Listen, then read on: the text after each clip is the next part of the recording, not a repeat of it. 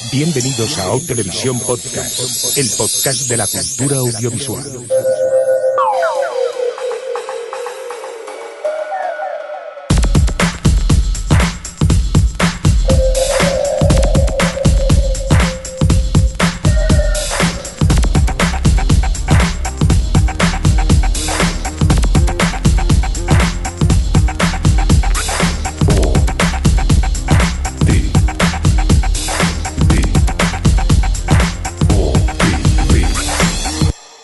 Televisión Podcast. O Televisión Podcast.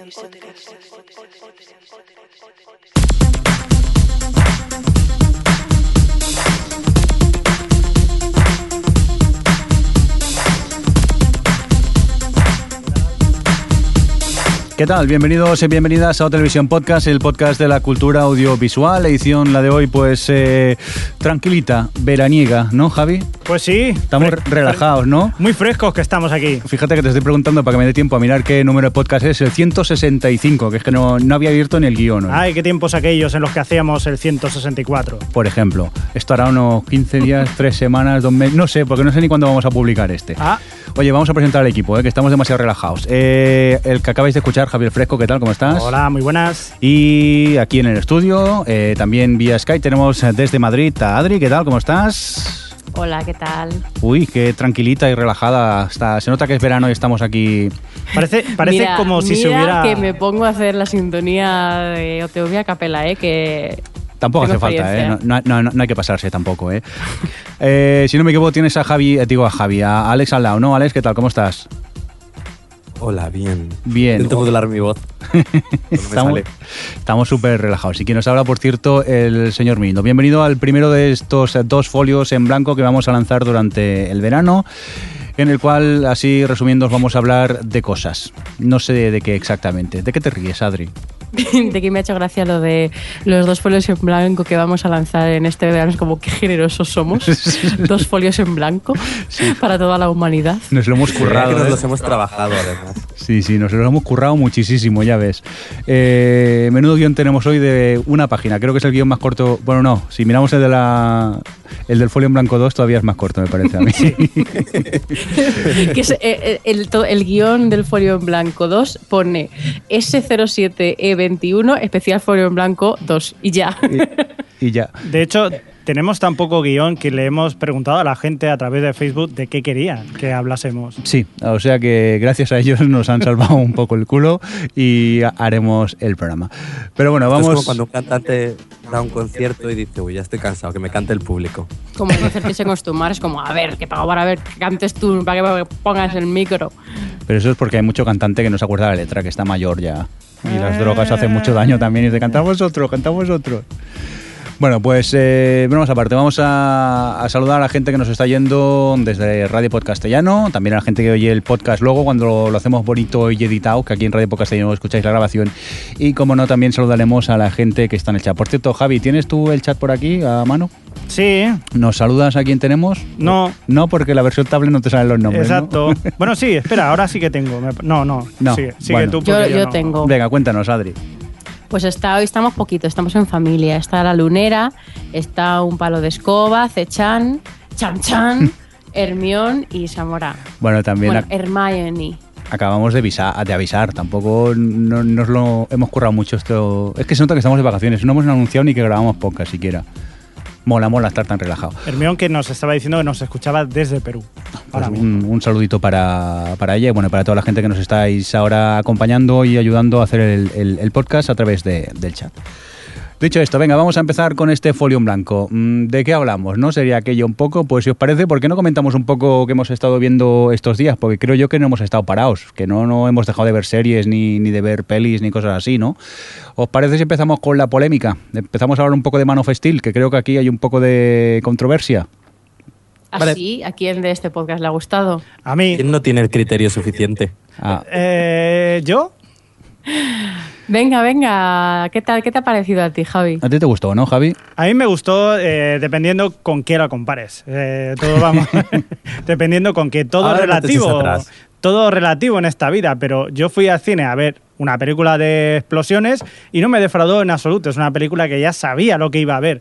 No esperaba ver una Kieslowski ni nada parecido, o sea que no. O sea, voy a ver una película de superhéroes. No, demagogia no, o sea, no es demagogia. Yo sabía que iba a haber una película de superhéroes que se, que se dan hostias, que el personaje es simplón, a más no poder, que es el señor Superman. Y, y ya está, es bueno y los demás son malos. Y, y le pega hostia a los malos y punto. Y hay explosiones y, y hostias y ya está. No, no necesita Te más. olvidas de lo principal y es el Mesías. ¿Qué No te Mesías? lo dejan claro 55 veces. Pues te diste cuenta, ¿no? ¿El Mesías? Claro. Todo el rato están con la peli con eso. Pues no me fijé en eso. Debo, debo Te decir que... en todas las comparaciones con Jesucristo, que es como ¿Qué edad tenía? ¿Qué edad tenía?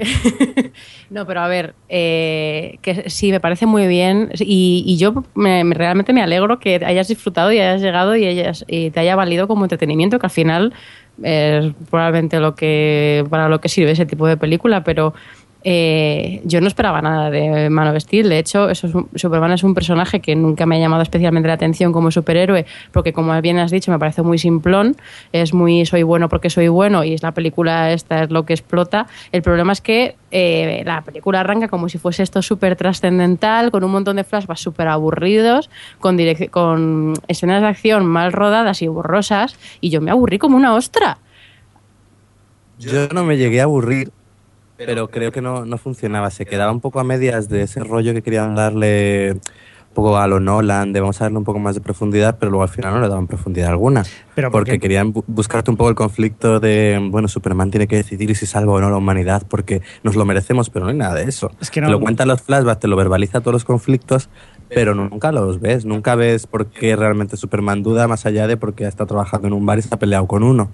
Es que yo hay- creo que, que falla en eso. No, Ahí pero es que además luego tiene cosas muy tontas, como, o sea, este está construyendo el personaje y, y su amor supuestamente por la humanidad y también esa especie de conexión que siente con, con su pueblo y no sé qué, y luego realmente conexión de que si nunca eh, sabe sabe que tiene a su padre descargado en el pendrive de la nave y nunca te creas que va a decirle, oye, cuéntame un poquito más sobre nuestra cultura, a ver si esta pena que siento por, por cargarme a los cristianos mm, está fundada en algo. Bueno, eh, que yo en este sentido creo que lo que estáis es juzgando al personaje más que lo que es en la película. Es que No. verdaderamente como película no puede dar más. Si no le quieres dar otro, otro tono, por así decirlo. Pero es que si quieres ser fiel a lo que es el personaje, que más o menos sí que lo hacen, pues eh, tienes que hacerlo así. O sea, no, no puedes Ya, hacer un no me personaje... que sea fiel o no. El tema es que tiene que ser coherente y si te, te plantea cierto tipo de cosas, desarrollarlas un mínimo. Lo que no puede ser es que sea un absurdo tras otro, que, que Lois Lane sea un personaje que, que ad- adivina quién es Superman mm, porque sí, de repente, y- o sea, que no, no entiendes por qué, luego eh, consigue información, cuando la pasa a la siguiente se tira, ay, tengo que hacerme de, de mujer en peligro. tal". O sea, o sea, tiene un montón de cosas que pasan porque sí, la acción pasa porque sí, se están peleando porque sí, de repente paran porque sí. O sea, es una, es una película que está mal contada, para, para mi gusto. ¿eh? Si luego eh, a ti te entretiene un poco más el rollo fuegos artificiales, pues vale. Yo sé cómo está totalmente desconectada de la historia, es que la acción me, ni me iba ni me venía, vamos. Yo creo que falla en hacer un poco lo que eh, pasaba con Marvel, que Marvel es más eh, la diversión y vamos a pim pam pum, pero era entretenida. Es decir, aquí es que ni siquiera consigue hacer una peli ingeniosa y va con el rollo de vamos a ser un poco más profundos, pero luego la profundidad no hay ninguna. Y yo creo que por eso para mí se quedó a medias, pero es cierto que ha habido mucha gente que sí la ha convencido, o también mucha a la que no le ha gustado. Yo como no lo he visto, porque ha generado opiniones tan encontradas. Yo es que ya precisamente no soy muy de superhéroes y ya como que obvié y preferí no ir. Aunque tú, Javi, tuviste una gran experiencia viéndola en el cine, ¿no? Sí, debo decir que fue posiblemente una de las peores películas que he visto en el sentido de verla, o sea, de, de- de ir a ver una película.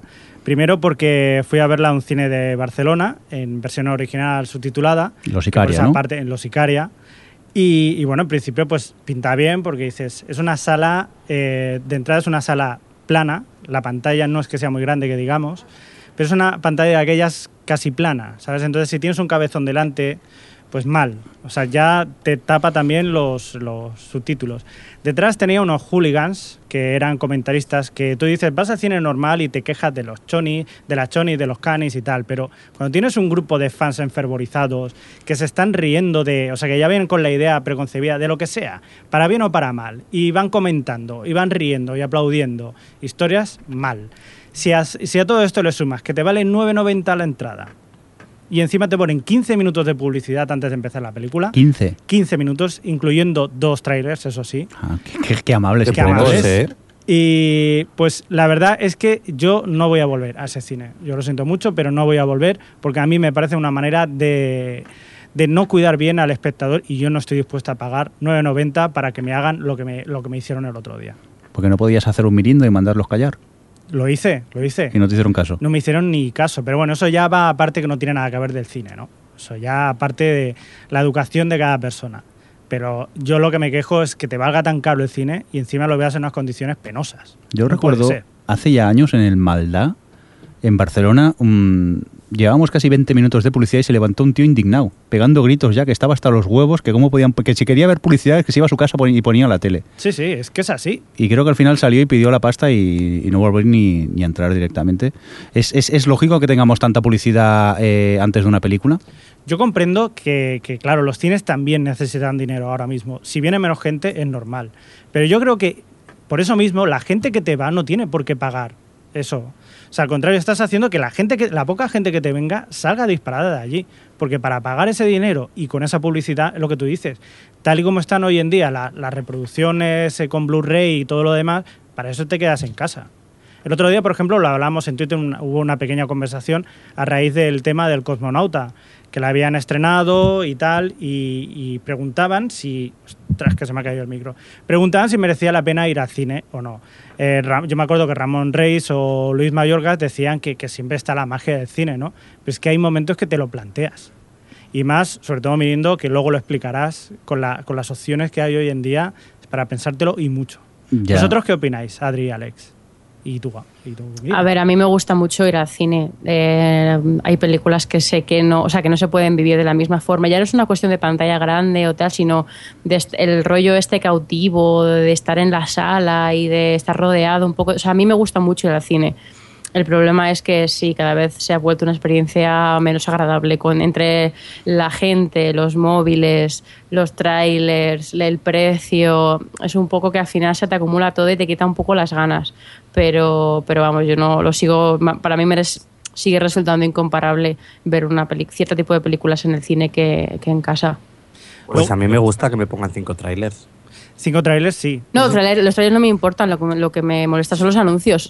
Personalmente sí, pero prefiero que sí, en cines ahora mismo te ponen tranquilamente empiezas la peli 15 minutos más tarde, ya no por la publi, sino por los trailers. Pero a mí no me molestan. Pero que te pongan trailers lo puedo entender. Mira, promocionas otras películas que van a venir eh, en un futuro. Pero claro, que encima te pongan tanta, tanto rato publicidad. Y encima que he pagado... en cuenta que los cines es que están vacíos. Sí, pero por eso mismo. A ver, sí, no, sí. pero no están vacíos porque te pongan 10 minutos de publi. Están vacíos por, bueno, por los precios y tal. No me refiero que si es una manera que tienen para tener ingresos y no cerrártelo, pues bueno. Yo es que sinceramente a mí la magia del cine pf, ya la he perdido completamente. Prefiero quedarme en mi casa con el Dolby y la pantalla y no tumbado en es, el no sofá. es para, no es ni muchísimo menos lo mismo. Ya, Si pero tú no tienes una pantalla así de grande en tu casa, por No. muy buena tele que tengas. totalmente de acuerdo, pero al menos eh, la veo tranquilo y no me interrumpe nadie ni oigo comentarios de gente que quiere comentar la película, a no ser que quede yo y la vea con gente. Pero ir al cine y que tenga el de atrás chiqui chiqui chiqui chiqui y Ya, eso es cierto. Que hay- Pero bueno, hay- también es la, es la suerte de la, de la sesión que tengas, pero también a veces está bien ver, ver eh, un poco la película como una experiencia que la estás viendo en grupo junto a más personas y la gente es respetuosa. Yo, pues yo Sí, estoy muy de acuerdo con lo que dice ahora Alex. Para mí, el cine también, eh, verla en la sala, tiene ese factor de ver el, el- el feedback instantáneo que tiene. Una de miedo, por ejemplo. Una de es- miedo, una de o sea, una comedia, o sea, más allá, o sea, sin obviando la gente que no hable, que, o sea, no hablamos de esto, sino de la reacción del público a la película, sea el tipo de película que sea. O, por ejemplo, cuando vimos Man of Steel, eh, cuando, se, cuando sale él sin camiseta, el especie de silencio que hubo en la sala, que se quedaron sin respiración. O sea, ese tipo de cosas que se notan, o cuando un personaje se muere, o sea, ese tipo de, de sentimiento común que hay en la sala. mm, Eso no lo tienes estando tú solo. Sí, pero eso es según qué sitios. Yo, por ejemplo, en el Fenómena, que vosotros habéis ido, eh, sí que es una especie de lo que decís, es una liturgia y va toda la gente a disfrutar de una película que además ya saben lo que es y todo, y es diferente. Y hay formas también de, de- de ver el cine y, y de capear la crisis que hay, como por ejemplo, yo que sé, un cine de aquí al lado, de Pueblo de al lado de Sardañola, lo están haciendo así, y como en muchos otros sitios que te ponen un, o sea, te ponen un carnet y tú puedes ir con ese carnet a ver tarifa plana de películas. Pagas 20 euros de lunes a viernes, puedes ver todas las películas que tú quieras. Pues hay formas, o sea, puedes bajar el precio y hacer otras opciones que no meter publicidad y molestar todavía más a la gente que está pagando. Creo yo. Creo yo que es una forma para poder salir de esto, que no molestar a la gente. No, Javi, yo creo que el cine ya se va a ir a tomar viento en breve tal y como va. Y es más, mm, no sé si lo decía quién era, Spielberg y Lucas, que el cine se iba a convertir en algo exclusivo, ¿no? Que tenía que ser algo que sería mucho más caro y la gente iría expresamente a ver una película de cine, que ya el futuro estaba en el, eh, en el vídeo bajo demanda por, por internet. Sí, de hecho... No, bueno, no decían eso. Pues, Exactamente. ¿qué decían? pero, Cuéntame. A ver, lo que decían ellos es que el, sistema como está ahora eh, se estaba yendo al garete, porque es cierto que eh, las blockbusters tienen tomadas las salas y con este tema de internet y la di- distribución en internet, pues tiene las películas más pequeñas tienen más posibilidades de ir por ahí que, que las salas. Lo que ellos decían es que el cine al final eh, se quedaría un poco en un modelo como Broadway de teatro, ¿no? De las películas grandes costarían 25 dólares y las películas pequeñas 7 dólares, por ejemplo. Y, y luego el tema de los megatickets, que ya, ya lo, hizo- lo ha hecho Paramount, por ejemplo, con Guerra Mundial Z, los tickets estos de 50 pavos que venían con, pues, con palomitas y con pósters y con descarga de la copia digital y cosas así. O sea que al final, pues nada, eso que el cine, tanto en España, o sea que no es una cosa solo de España, que también pasa en Hollywood, que bueno, que se tiene que adaptar un poco a los tiempos que corren, pero no creo, o sea, en Estados Unidos la- lo que es la taquilla y, y el tema del primer fin de semana y eso sigue siendo súper potente. Ese problema le tenemos más aquí en cuanto a traer a la gente a las salas, pero... Pero sí, no, está cambiando las cosas, está claro. Hombre, llevamos unos par- un par de fin de semanas que se han hecho... Un poquito mejor. No, pero que se habían hecho mínimos de taquilla en Ah, bueno, eso sí. España. Los mínimos históricos, es decir, Sí, entre el buen tiempo que tampoco había ninguna peli... Luego lo salvó Iron Man 3 y bueno, supongo que ahora lo vuelve a salvar un poco Superman, monstruos y todo esto. No te creas, ¿eh? porque Star Trek ha decepcionado en España. Sí, o sea, sí, Gru y tal han levantado un pelín, pero vamos, comparado con estos últimos fines de semana que llevamos en España, eh, no. Está la cosa bastante chunga. Aquí por lo menos también ha coincidido que ha empezado el verano y la gente, digamos, que no te vas a encontrar a nadie. Como no sean las rebajas, todo el mundo está en la playa, por lo menos aquí. Otra cosa que En quería... Barcelona. Sí, en Barcelona y alrededores y por ahí. Una cosa que quería preguntaros también, eh, el otro día estuvieron diciendo que querían deroga- derogar la ley, por lo menos aquí en Europa, o hacer que, que no haya una obligación de en cada cine ver una película que sea europea, ¿no? Un mínimo de cine europeo. Dicen Sí. las, el, el gobierno americano que estuvieron aquí y tal, hablando de eso, de intentar quitar esa ley para que puedan desembarcar tranquilamente en todos los cines sin, sin ningún tipo de restricción. Entonces, claro, eh, por ejemplo, la ministra francesa de Cultura ha dicho que ni hablar. O sea, que, que como se toque eso, se acabó. Se acabó el cine europeo porque solamente entrarían los blockbusters americanos y películas que tienen una distribución mucho ma- mayor. ¿Qué opináis vosotros? ¿Estáis a favor o en contra de esta restricción? Pues yo medio medio. Quiero decir, el tema de la exclusión cultural ahora mismo es necesario y entiendo eh, a, a Francia o cualquiera de Europa que se oponga a que haya libre comercialización o como lo queramos llamar, porque no podemos competir contra los mecanismos americanos, pero también es un poco el canguelo este de que realmente no, no tenemos la industria potente que podríamos tener, no eh, sobre todo yo ah, hablo de España, de nivel de distribución que tenemos, los esfuerzos de, distribu- de- de distribución que hay. Es como. Es que. es difícil. Por una parte, y a mí siempre estas medidas proteccionistas me dan un poco de rabia, pero por otro entiendo que si lo qui- lo quitasen eh, ya sería el fin absoluto de la industria en España, sobre todo porque en países como Francia los franceses ven mucho su cine, pero vamos, que De momento supongo que es algo necesario, aunque me dé un poco de rabia. No sé, ¿tú qué piensas? Bueno, yo es un tema que también se está discutiendo mucho por aquí también. Es el tema del cine español, si se necesitan tantas subvenciones, si encima se necesitan subvenciones y las van a recortar y, luego encima no tienen el apoyo, digamos que por ley, de que tengan que salir en el cine, eh, pinta la verdad que bastante mal. Sí que es verdad que pero quizás lo que, no deberían hacer- hacerse... lo que no podemos hacer es eh, andar con subvenciones y hablan con- a- andar con cosas, con medidas proteccionistas y luego que todos los autorcillos del mercado español eh, critiquen películas como Lo Imposible porque son un blockbuster. Como pues mira, querido, es la película que ha movido un poco el, el tema en España porque como sigáis haciendo películas de mierda Exacto. sin apostar por, por algo más comercial y porque tiene que haber un sistema un poco equilibrado y, y va- y de variedad y tenéis que venderos un poco a la comercialidad, pues a mí por eso me da rabia las medidas proteccionistas, ¿eh? porque no deja de ser otra forma de proteger y de mm, promover que esta gente siga haciendo películas para ellos mismos. Exacto, sí, yo ahí coincido contigo. O sea, también está muy bien quejarse de esto, de que no se les, eh, no se les preserva bien a ellos, pero luego también tienen que hacer, porque es una mezcla de entre cultura y también industria. O sea, no hay que olvidarnos que esto es industria. Y si no vendes tu producto, mal. Vamos a, a dejar esto que es muy, ten- muy denso para estas horas de la tarde, que hace mucho calor. Pero Javi. esto igual nos están escuchando por la noche con, con la fresquita y tomándose una cerveza o algo. Ya, pero es que tengo ganas de que me habléis de Star Trek si no te importa. Pues yo no te voy a hablar porque no la he visto. algo. Bueno, dime, Adri. No, que yo quería hablar de zombies. de zombies. Venga, vamos a empezar primero con eh, Star Trek. Creo que Adri y Alex sí que la habéis visto, ¿verdad? Pues sí, tuvimos la oportunidad de ver eh, Star Trek 2 en, en la oscuridad, en, en un curioso preestreno para chicas del que casi me echan de la sala. Perdón. Todo hay que decirlo. Explícate un poco, que ahora hemos dejado aquí Picuet. Pues que Adri participó en un concurso de, que organizaba Kinépolis, que en teoría era un, un preestreno para chicas. No, en teoría no. En el mail inicial no ponía nada de que era parte de los preestrenos para chicas que hacen de vez en cuando. Aparte de que la película no es nada del rollo que normalmente suelen hacer en esos preestrenos. Pero bueno, ¿Por qué, sí por qué- una cosa, ¿por qué se hace un preestreno para chicas? Es un es marketing. Eh, eh, lo que hacen ellos en Kinépolis de vez en cuando, películas rollo romántico, tal, que son van a un público más femenino, pues venden la entrada un pelín más cara y hacen una especie de evento en plan con champán y que luego hablan las chicas después. Es una forma de hacer marketing, no, no tiene más importancia. Pero lo hablábamos en- cuando querían echar a Alex, si fuese un estreno solo para chicos y hubiese ido algún chico con su novia, esta- yo estoy segura de que no habrían dicho a las chicas que se fuesen, igual que sí que hicieron a los chicos de la sala irse en el preestreno y Alex se quedó gracias a que yo estaba en el baño. Pero, pero si no le habrían echado igual.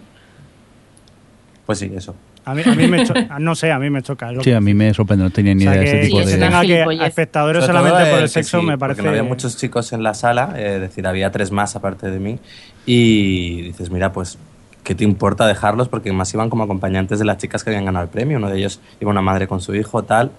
Y claro, se tuvieron que salir. Es decir, ¿qué más da que estén en la sala? No sé. Sobre todo que no, si me dices eso, si me dices que luego hubiese algo, hubiese un... Lo que, pero es que no era ir, llegar, ver la película, irse. Es, es, Claro, ¿verdad? Si hubiese habido algún si evento hubiese luego habido de alguna chicas... cosa lo habría ah, incluso a lo mejor podido justificar un poquito. Pero vamos, a mí me ha parecido una gilipollez mm, muy gorda, la verdad.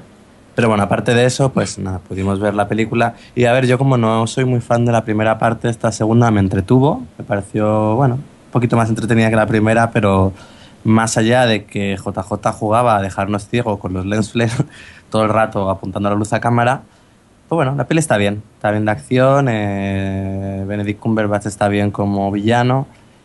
Y vamos, entretenida, que hable Adri que le gustó más que a mí.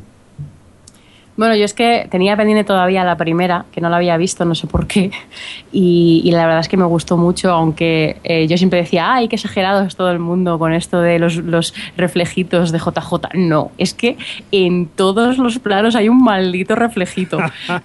Pero, pero bueno, eso, la primera me gustó mucho. Hay, un- hay una escena en la que hay un primer plano de, de una chica, de uno de los personajes, que es rollo primer plano, de porque se le ve la cara y los sentimientos, y de repente mete un reflejo, que no, un destello, que no se la ve la cara. Era como, a ver, ahí no. Sí, sí, era todo, es muy peculiar eh, cómo se le va un poco la, la mano con eso. Pero a mí, la segunda, me pareció menos redonda que la primera, porque la primera eh, me parecía que estaba muy bien de principio a fin, cómo presenta los personajes, sobre todo eh, la trama, no sé si la habréis visto, pero la trama rollo, viajes en el tiempo, tal, que me parecía un poquito más estimulante que la de la segunda, que era como más predecible, ¿no? Pero también es verdad que en la segunda, como lo ha dicho antes Alex, está Benedict Cumberbatch, que como villano tiene una presencia y un de todo que, que, este- no tiene Eric Bana en la primera ni de lejos. Y bueno, cada una tiene sus cosillas, pero vamos, me gustó, me pareció muy, muy buen entretenimiento, me gustó mucho la banda sonora. Nada, la verdad es que, que sale muy contenta. Tú te puedes definir dentro de ese grupo que se ha autodenominado las Cumberbeach. No, pero, pero, a ver, a mí el chico me parece feo, seamos sinceros, pero le veía en Star Trek, que ya te lo dije, que tenía momentos, no sé si por el porte ese que tiene, los ojos o la voz, que era como, tiene un atractivo extraño. Luego cuando, sale, cuando se despeina dices, uy, no, no, no. Pero hay veces que, no sé. Sí, es cierto que es un tipo que no es, no es guapo, pero tiene su legión de seguidoras bastante fiel. Por eso yo creo que tiene un algo, igual en Sherlock también, que gusta a algunas. ¿Cómo dices que se llaman las fans? Cumberbeach. Cumberbatch. Me encanta eso. Madre de Dios. Oye, pero aparte habéis estado viendo más cine, ¿no? Estos días. Sí, bueno, una de esas vimos a Brad Pitt, ¿verdad? ¡Ay! Qué ilusión. Bueno, yo ya la había visto. en- Dios, qué, qué modestia de podcast, qué modestia de podcast. ¿Verdad? No, no, es que eh, me gusta restregarlo. ¿no? Sí, ¿qué pasa? Que, que Brad Pitt parece que para promocionar un poco la peli se va pasando por todas las salas del cine del mundo, ¿no? Sí, la verdad es que en este, como ha puesto el 200 y pico pasta millones. y tal, el día anterior estaba en Rusia, nadie se lo esperaba, de hecho no dijeron nada, fuimos al preestreno pensando que íbamos a un, a un preestreno normal y de repente está todo el mundo ya sentado esperando a que empiece la película y aparece Brad Pitt. De hecho, la gente empezó a ver rumores de esto de que era un doble y no sé qué, pero a ver, ¿cómo, ¿para qué van a traer un doble? Si no le tienen, pues no sale nadie. No, además, eso No explicaba por qué hacían el preestreno de la película un mes antes del estreno en España. Pues Sí. ¿por qué me lo haces tan pronto? Claro, Claro. porque el hombrecito se quería pasar por aquí a saludar. Bueno, pero aparte de ver a Brad Pitt, la peli, ¿qué? Porque antes de... Ya su rodaje fue bastante desastroso, la peli al final, ¿qué? Pues curiosamente funciona, es bastante entretenida. Es una peli de zombies sin sangre, además, literalmente es una gota de sangre. Pero en serio, que cortan brazos y, y manos y de todo y no sale sangre. Es como el Señor de los Anillos elevado a la enésima potencia. Es decir, que es como una peli de zombies familiar. Pero es- está bien llevada las escenas, tiene algunas escenas de acción realmente espectaculares, sobre todo en la parte de Israel. Jerusalén, y, Sí. bueno, sí, Israel y todo eso. Y, es entretenida, es decir, se lleva bastante bien, no es ninguna maravilla, pero teniendo en cuenta la cantidad de problemas que habían tenido, todo esto de la reescritura del tercer acto y demás, lo resuelven bastante bien. A mí sí me gustó. Sí, estoy con Alex. Además que no, lo una de las cosas que más me gustan es que no se anda con tonterías.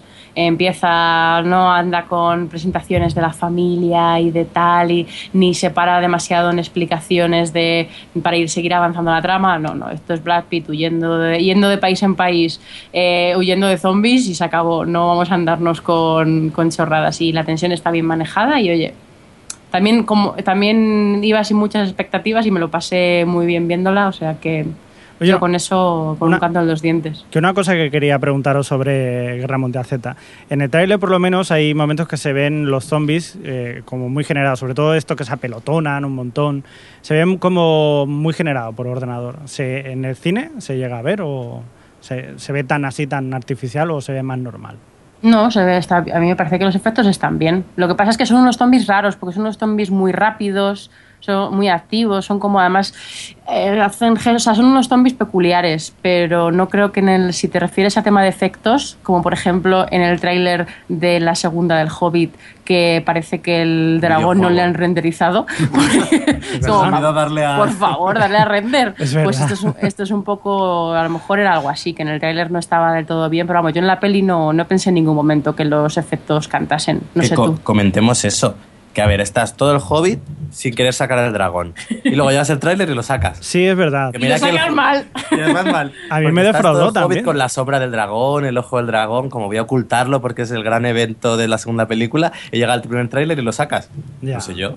Bueno, pero te lo sacan mal para que luego vayas al cine a ver cómo ha quedado de bonito, una vez renderizado. es que eso requiere tiempo, eso al menos requiere dos días el ordenador pensando, ¿eh? No te creas que se hace así como así, ¿eh? Pues oye, Quiero decir, esto es el Hobbit, ¿no?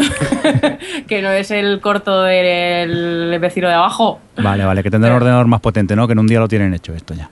Por, por cierto, hoy salía Peter Jackson diciendo que ya ah, acababan ¿Hoy? Hoy. ¿Cuándo? hoy. hoy, claro, hoy, cuando lo estoy diciendo. Cuando lo está diciendo. que, que, bueno, que se había acabado ya el metraje, lo que tenían que grabar con, eh, con este, con el Hobbit. Ahora no me- Martin. El que hace de Hobbit, sí. Sí, el que hace Martin Freeman. ¿se Sí. llama? Sí, pues este. Pues ya. O no. Ahora me, ahora no que me sí. Freeman, Freeman es. Freeman. Bueno, a mí no Bueno, me preguntes, yo no sé nada. Bueno, el caso que, se, ya había acabado, también eh, Gandalf, eh, Ian McKellen ya había acabado y queda ya muy poco para acabar con los enanos también. Así que se está acabando ya, está, queda poco para acabar el Hobbit 2 y 3. Pero tranquilos, que todavía este Navidad está en el 2, la siguiente está en el 3, luego vienen los DVD, los Blu-rays, el formato nuevo en el futuro que se hayan inventado y nos haga tirar toda la discografía y videoteca que tenemos. Vamos, todavía queda mucho Hobbit por, por delante. Pierta. Hombre, la versión extendida. Es verdad, Saldrá las, las versiones que sacará, varias extendidas, que sacará este señor. Venga, vamos a por más cositas. Hoy habéis eh, visto el final de una trilogía, ¿no? Si no voy equivocado. Así es. Así es, muy bien. Esta vez está grabado, ¿no? Sí, esta vez lo hemos grabado. Cuéntanos. Eh, pues mira, aquí hable Adri porque es una trilogía de la que ella es muy fan. Sí, pero como Alex está muerto por dentro. Me encantaron la segunda y la tercera, la primera no. Eh, nada, sí, vimos la tercera parte de la trilogía esta de Richard Linklater de antes del atardecer, antes del amanecer y en este caso antes del anochecer, que es la tercera. Y a mí es la que más me ha gustado de las tres. También es verdad que, juega con ventaja porque tiene todas las emociones y los hechos, toda la historia acumulada de las dos anteriores y las aprovecha muy bien para, para esta tercera película. Y, y nada, ellos están fantásticos. eh, es- vuelve a ser muy íntima y muy emocional y un rollo muy montaña rusa. Están muy bien perfilados los personajes hasta el punto de que te consiguen hasta frustrar. Eh, y nada, no, la, la disfruté muchísimo. Yo es una trilogía que recomiendo, vamos, sin ninguna duda, de- del género mm, eh, dramedia, romántica, tal. Es una, yo creo que es una de las que mejores hay. El género dos personas hablando durante 90, 100 o 110 minutos. Anda y vete a ver Green Lantern. bla, bla, bla. ¿Y esto, esto que Pues- lo hicieron en, eh, también era un estreno para chicas solo o, o podía ir cualquiera? No, esto fuimos además a, a verlo en los Renoir, los, los pobrecitos casi difuntos Renoir.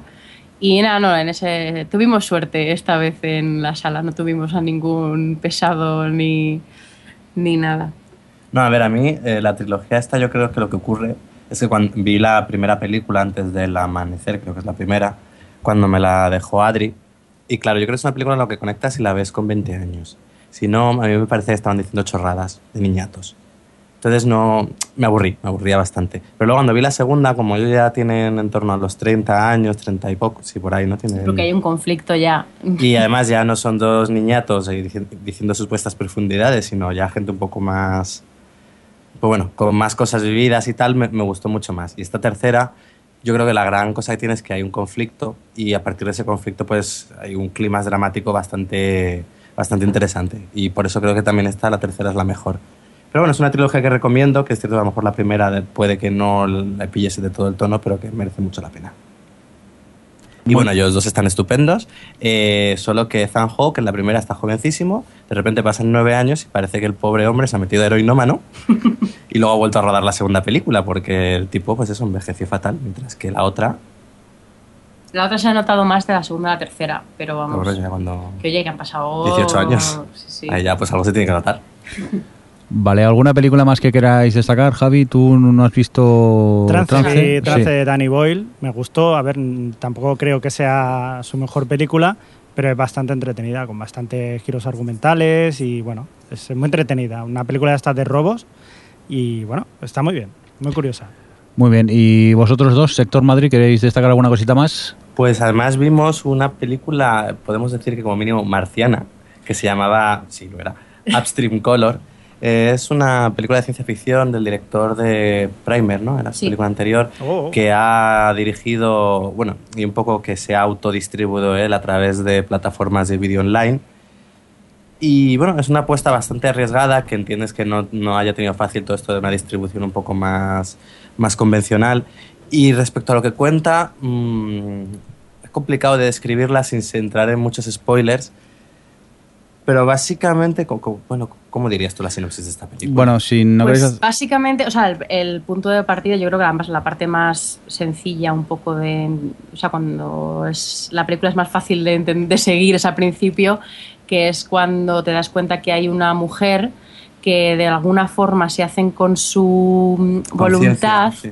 Y la, se aprovechan de ella para robarle el dinero, para tal. Y es un- pero vamos, esto es como, no tiene nada que ver con lo que va realmente la película, porque la película va re- realmente, porque es de ciencia ficción, especie de gusano, que es lo que le meten a esta mujer al principio de la película, que como que se hace con, se hacen con su eso con su cuerpo y tal y a partir de ahí es como le afecta esto a las relaciones a- es, es como muy es muy abstracta es bastante abstracta y bastante alegórica muy el árbol de la vida así también montaje planos con muy cortos muy sentimentales o sea es una película compleja, de- o sea, es- no es eh, narrativa habitual, ni visualmente, ni argumentativamente, ni, ni argumentalmente. Pero aún y así, ¿vosotros la recomendáis o qué?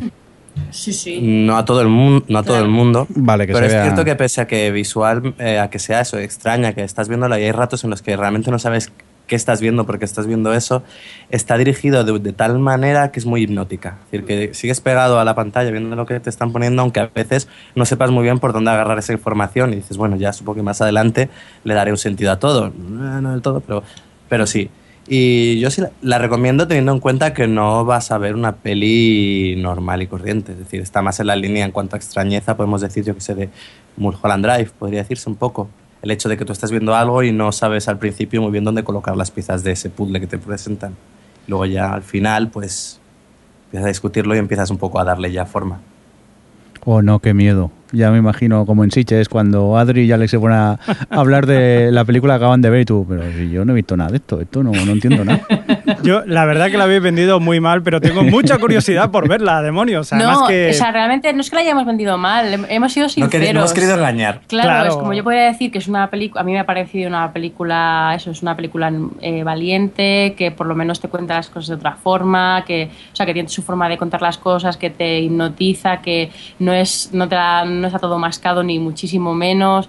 Podía haberlo, haber- haber- podríamos haberlo vendido tan abstracto como es la película, pero hemos, o sea, Alex ha sido sincero, no es una película para todo el mundo. Bueno, ni decir- siquiera para nosotros, o sea, si yo esta película la, la pillo en mal día, a lo mejor tampoco me gusta, o a lo mejor si la ves solo y luego no tienes a nadie con quien destriparla, te quedas con otra sensación. O sea, es una. Es, es, eh, co- hay que cogerla con pinzas, Upstream Color.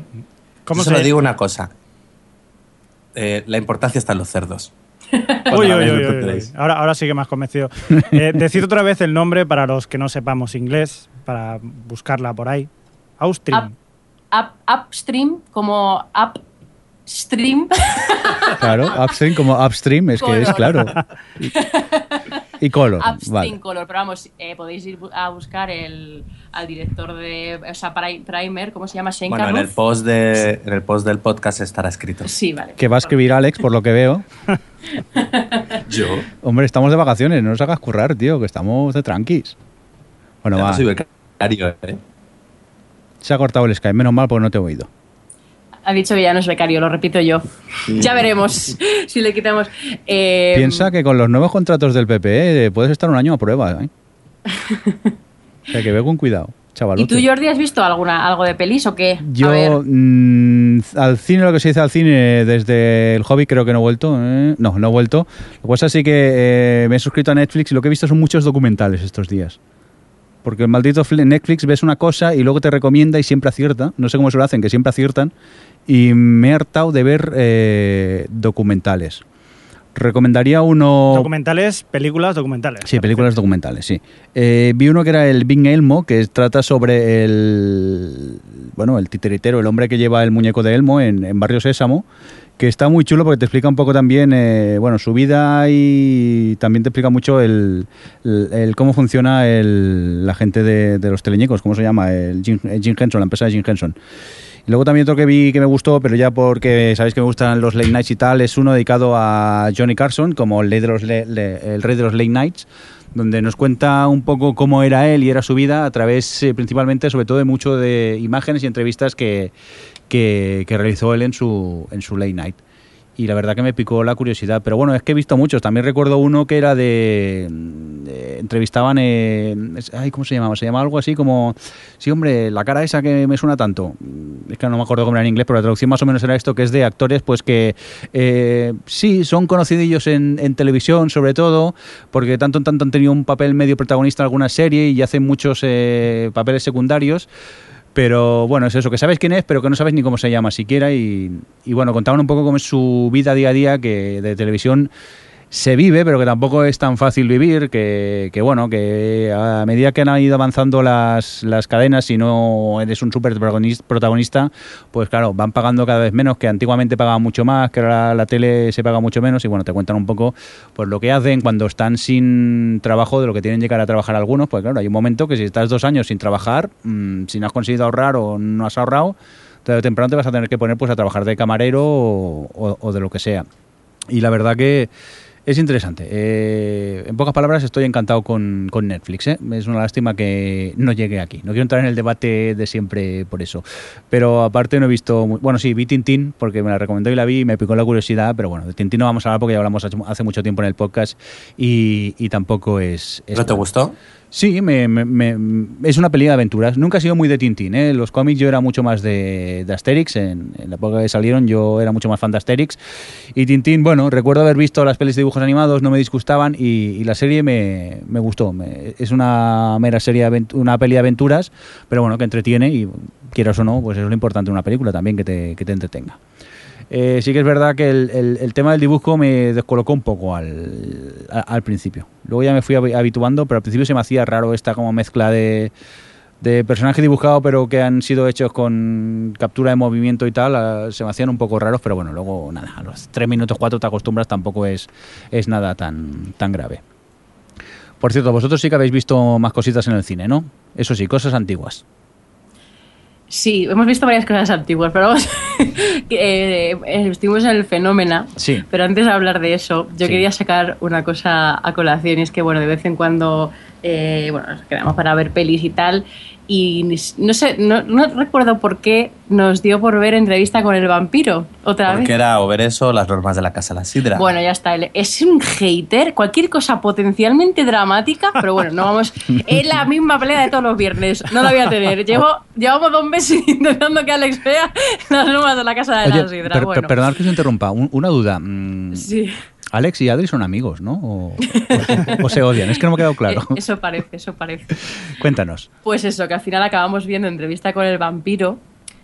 Qué mal ha envejecido. Pero es una de esas películas que yo siempre que me acordaba de ella, pues me acordaba que en su momento había gustado mucho, que me parecía una gran película, banda sonora, que molaba Kristen Dunst, que... Y es que aguanta fatal el paso del tiempo, es vergonzoso. Están, los protagonistas están todos sobreactuadísimos, pero a, a niveles de, pero a ver, es que no había que un director que os dijese baja al tono 3. no sé, están todos, eh, bueno, Tom Cruise, bueno, desatado, no lo siguiente, además de que no es un buen Lestat, pero bueno, aparte de eso. Y luego las pelucas. Pelucas. Pero las pelucas o, la- o todos los escenarios, tal... Están bueno, como baratos.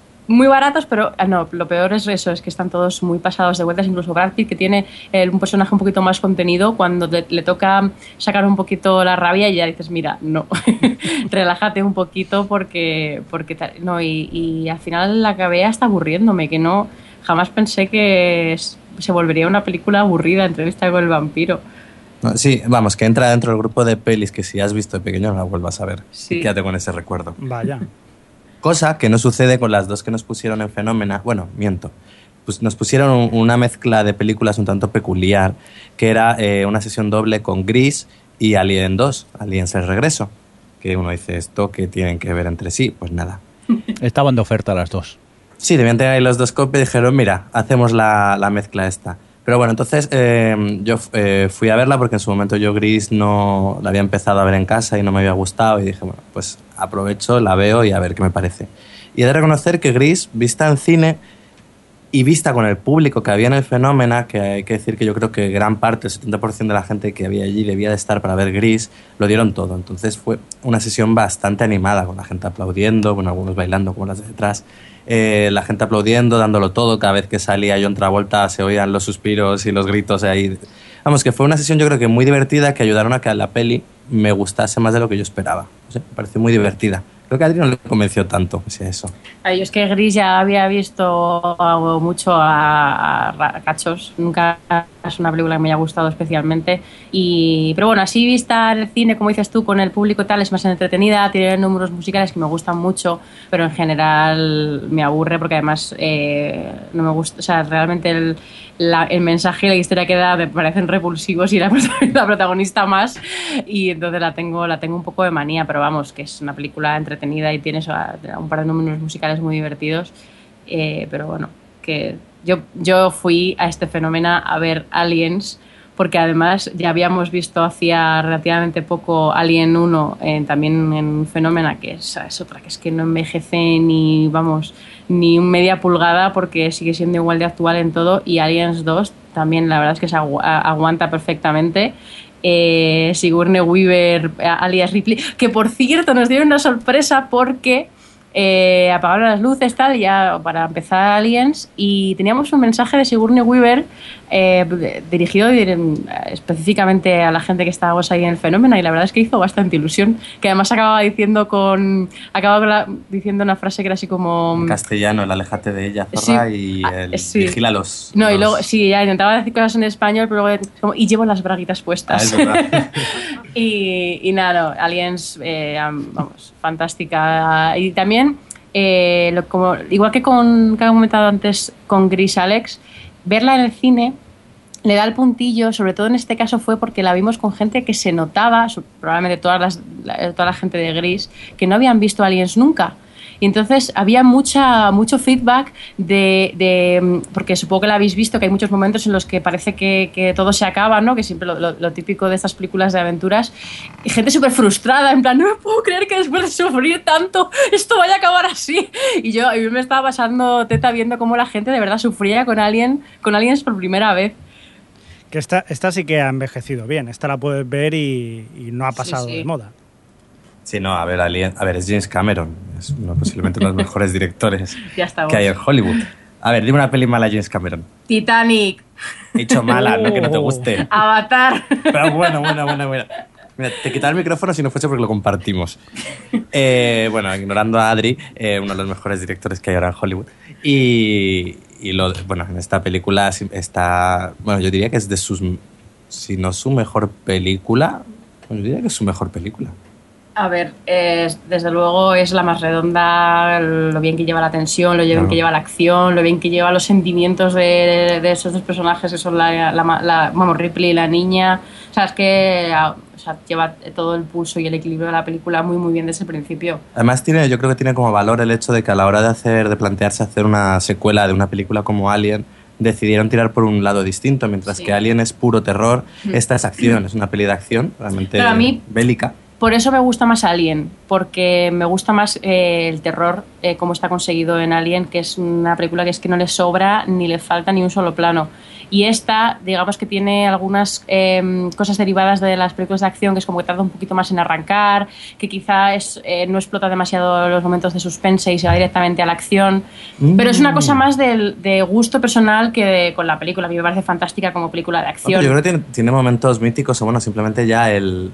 A mí es un recuerdo que tengo de siempre, cuando la vi de pequeño, el, el pitido ese del radar, que conforme se van acercando, que va pitando cada vez más rápido y toda esa escena de están a 50 metros, están a 40 metros, no pueden estar tan cerca, si ya hemos cerrado las puertas, están en esta habitación, no los veo, ¿dónde están? Y estaban en el techo, claro. Eh, Me ha pues, contado sí, un sí. spoiler del 15, A ¿eh? ver, Que tiene es 30, una 20 película años. del 86. Sí, pero yo no- no Perdona, spoiler. yo no lo había visto.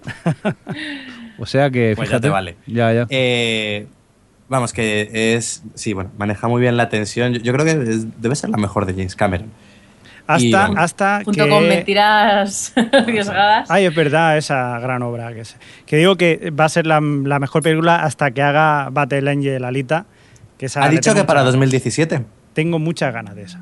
Oye, a ver pero si es verdad. ¿he oído que van a hacer Avatar 2 o lo he soñado eso? Y Avatar Y 3. tres. ¿En serio? ¿Pero por él o ya lo rueda otro?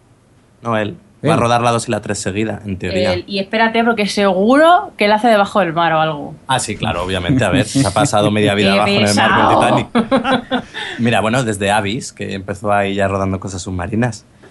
Pero bueno, sí, que como saque Battle Angel Alita, eh, yo que he leído el, el manga, de ahí puede salir un verdadero peliculón. Oye, Crespo, ¿Qué?